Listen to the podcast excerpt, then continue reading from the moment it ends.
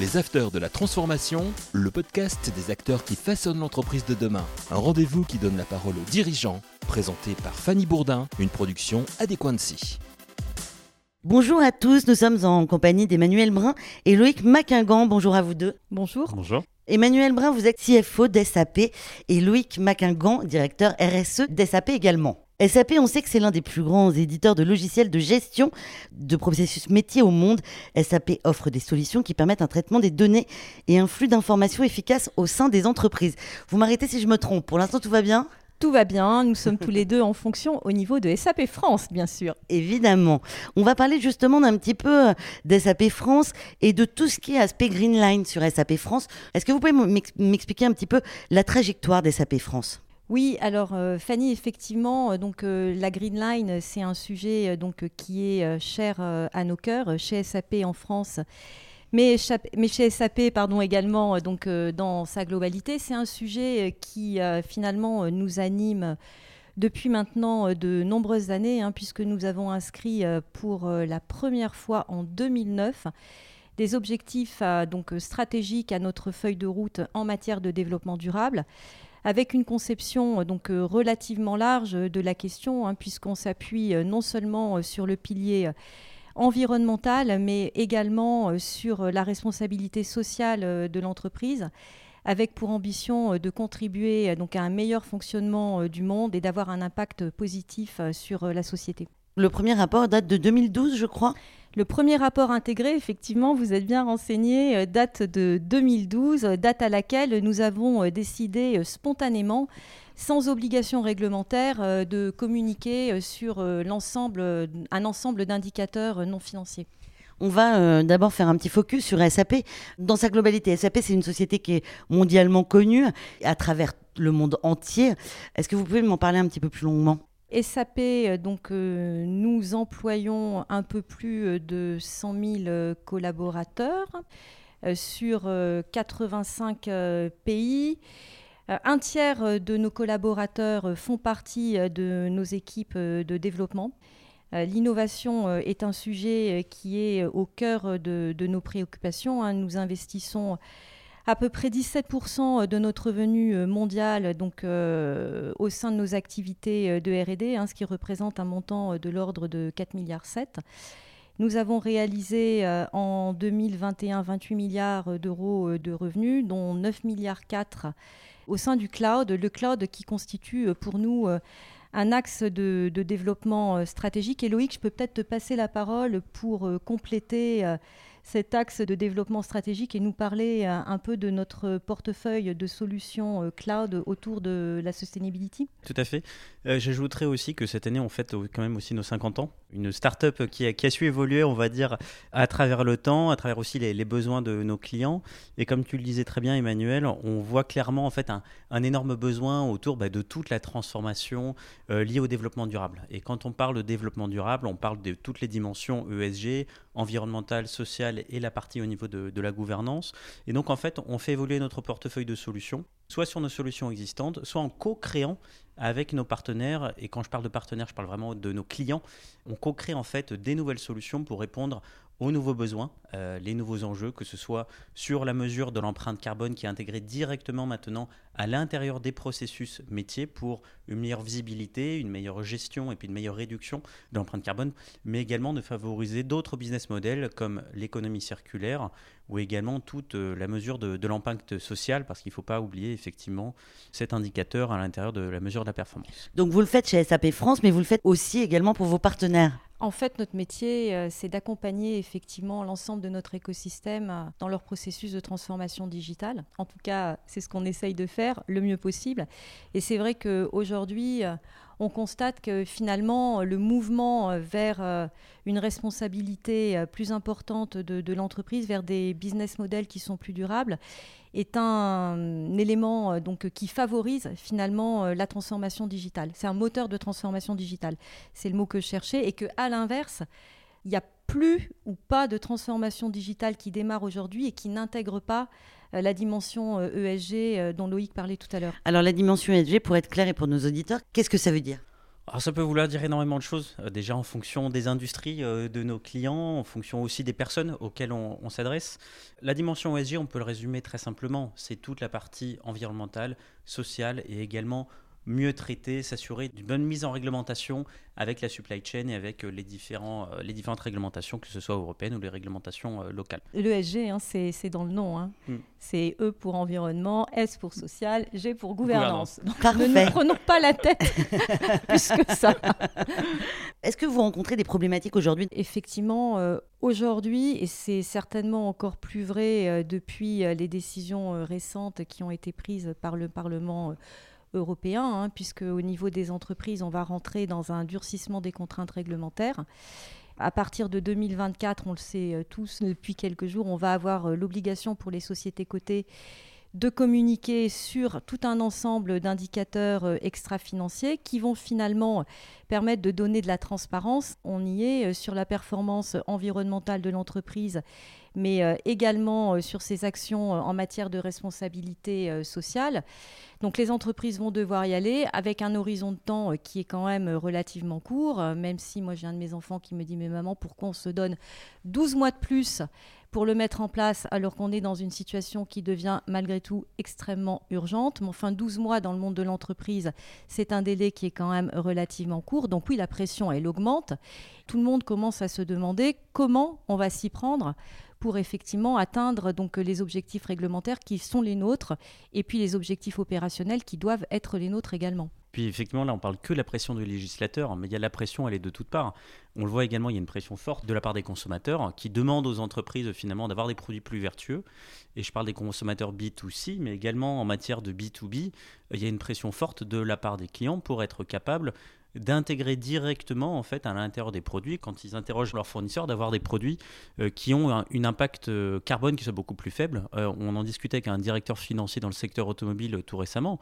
Il le dit maintenant mes clients me demandent d'intégrer au niveau de la facture les quantités les bons prix, mais surtout une empreinte carbone bien définie au niveau de chacun des produits de la facture. Donc premier rapport 2012, depuis 2009, vous avez comme objectif le développement durable. Vous voudriez une, neutralité carbone à quelle date euh, chez SAP si on est euh, sur le, le, carbone, donc initialement, on s'était fixé euh, pour objectif d'atteindre la neutralité carbone en 2050. Et ça, c'est un objectif finalement qu'on avait déterminé en 2017.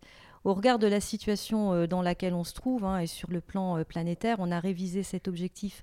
Je ne sais jamais si on dit à la hausse ou à la baisse, mais en tout cas, dorénavant, on ambitionne d'atteindre la neutralité carbone sur la totalité de notre chaîne de valeur, donc y compris l'amont et l'aval, comme Loïc l'expliquait, le fameux scope 3, en 2030. Ça arrive très vite. Donc ça arrive très vite. Notre véritable enjeu, euh, Loïc, je ne sais pas si tu veux le commenter hein, à cet égard, euh, pour nous, euh, on n'est pas différent des autres entreprises. Hein. Notre véritable enjeu, c'est effectivement le scope 3 et dans notre cas, c'est l'utilisation que font nos clients de notre technologie. On peut le voir de deux manières. Il y a effectivement notre manière interne de pouvoir diminuer notre scope 3, comme le disait Emmanuel, à travers, on va dire, une meilleure gestion de l'énergie euh, utilisée dans, les data centers, dans, à l'intérieur duquel on va dire tournent nos solutions, et également une meilleure manière de pouvoir écrire le code en fait qui compose euh, nos solutions. Donc ça c'est des initiatives internes en fait euh, qu'on mène afin de réduire notre propre empreinte.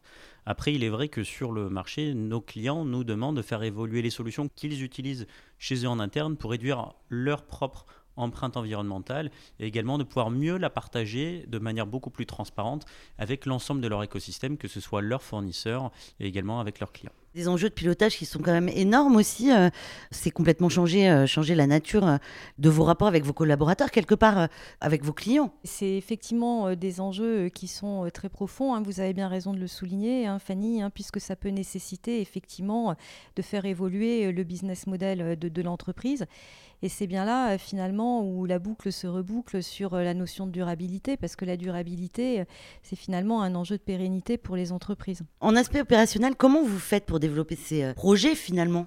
Plusieurs manières de pouvoir le, faire. C'est vrai que nous, notre moteur principal, c'est quand même, notre, c'est quand même nos clients. Euh, donc en fait, en fonction des besoins qui nous sont remontés, on, travaille en fait avec eux, avec notre écosystème aussi de, de, partenaires intégrateurs pour pouvoir répondre au mieux en fait avec la technologie à ces différents besoins.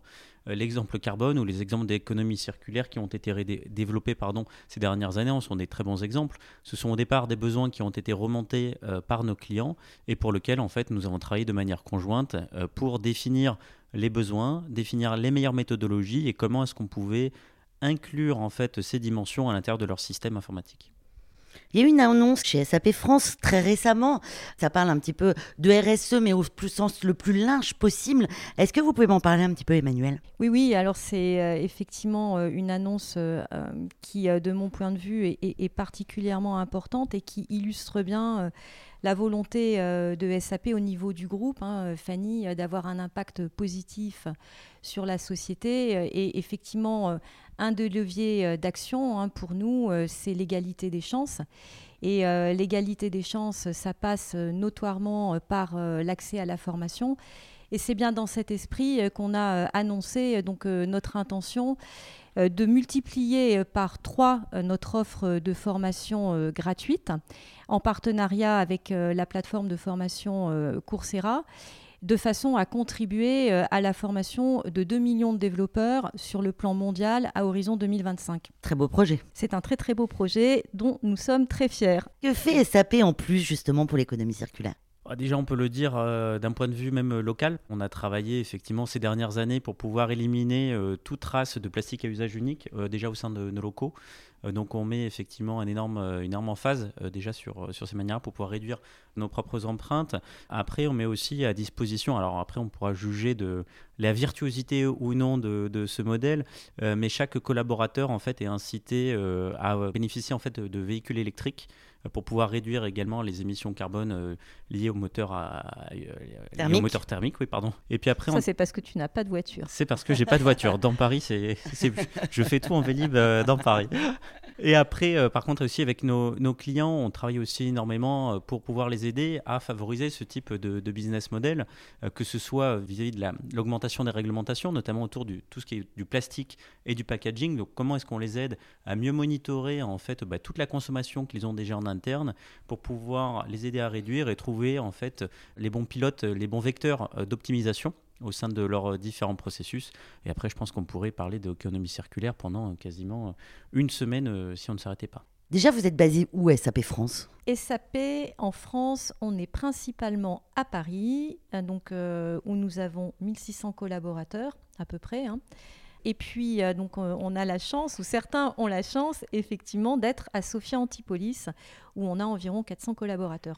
SAP, c'est combien de voitures, par exemple? On a 900 voitures. Sur le plan mondial, on a 27 000 véhicules. Combien de voitures thermiques encore chez SAP en France, euh, effectivement, on a une flotte qui est répartie. On a un bon tiers de notre flotte qui est donc complètement électrique un bon tiers euh, de notre flotte qui est hybride et euh, le reste qui est thermique. Alors je dois dire que moi non plus je n'ai pas de voiture. Hein. C'est un point important pour nous hein, puisqu'on a effectivement euh, pour ambition d'atteindre le full électrique sur le plan mondial, dont les 27 000 voitures à horizon 2030.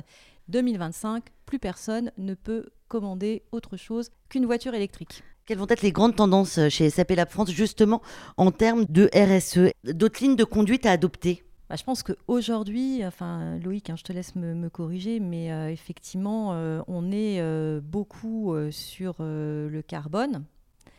Ça, c'est un, point, je pense, qui est extrêmement tangible hein, chez nous et chez nos clients. On voit quand même assez vite donc arriver donc toutes les préoccupations sur des ressources finies. La prochaine, c'est l'eau. Hein, je pense que ça, ça arrive assez rapidement, euh, peut-être sur, euh, sur le domaine environnemental, et puis une grosse préoccupation euh, également sur la justice sociale et l'égalité des chances qui est certainement exacerbée par la période économique qu'on traverse. Je suis tout à fait aligné. Effectivement, on voit cette, cette augmentation de la demande. Hein. Maintenant, c'est plus juste pour faire joli. Toute la partie RSE, Un petit aparté sur ça, c'est vrai que jusqu'à il y a quelques années, les départements RSE étaient très souvent dans du cadre de, enfin, de la mission du département marketing ou de la communication, et maintenant très souvent, ça arrive aussi dans le giron des directeurs financiers. Donc on voit bien en fait euh, qu'il y a quand même une, un besoin, on va dire, Une de prise pouvoir de conscience. une prise de conscience, effectivement, tout à fait autour de ça. Beaucoup de l'impact carbone parce qu'on va dire que c'est quelque chose qui maintenant est assez standardisé, euh, c'est assez facile à calculer. Il y a des méthodologies en fait sur lesquelles les différents États, les, entreprises se sont mis d'accord. Et maintenant, on voit l'augmentation en fait des besoins d'indicateurs autour de la mesure de la biodiversité, des impacts sociaux, des impacts, d'autres impacts en fait euh, environnementaux tels que la gestion de l'eau. Et donc en fait, tout ça est amené à, à s'accroître à travers le temps pour avoir dans quelques années, euh, de la même manière qu'on a des bilans financiers qui sont extrêmement structurés, d'avoir des reporting extra-financiers qui soient structurés de la même manière. Et je le rappelle aussi d'ailleurs, au niveau de l'Union européenne, dans quelques années, on va demander la même qualité, en fait, la même auditabilité sur les reporting extra-financiers que sur les reporting financiers. Est-ce que les jeunes que vous recrutez aujourd'hui chez SAP France, ces jeunes-là, ils sont vraiment en recherche de sens, d'avoir une vraie politique RSE au sein du groupe. Alors moi j'en j'en ai l'intime conviction, hein, donc euh, effectivement que c'est un sujet d'attractivité et de rétention pour les entreprises et que effectivement cette, cette quête de sens, euh, elle est devenue euh, très très importante donc euh, pour pour les jeunes générations, mais pas que, puisque pour partager ça avec vous, moi je suis un tout petit peu plus âgée qu'SAP, et je pense que les gens de ma génération, on est également poussés par les plus jeunes de nos familles respectives. Mais je te laisse compléter, euh, puisque l'intergénérationnel fait également euh, partie euh, des sujets de diversité sur lesquels on travaille. Je ne l'aurais pas mieux dit. C'est vrai que maintenant, dès qu'il y a une, une interview d'un nouveau candidat, ça fait partie quasiment des trois premières questions qui sont posées, très souvent même bien avant le salaire. C'est qu'est-ce que vous faites en matière de, RSE Euh, Quelles sont les actions que vous prenez? Quels sont vos engagements à court, moyen, long terme? Et en fait, sans ça, bah, c'est impossible d'attirer euh, les jeunes talents. Et comme tu le disais très bien, c'est pas seulement de les attirer, mais de les retenir. Il faut pouvoir montrer qu'il y a une progression à travers le temps.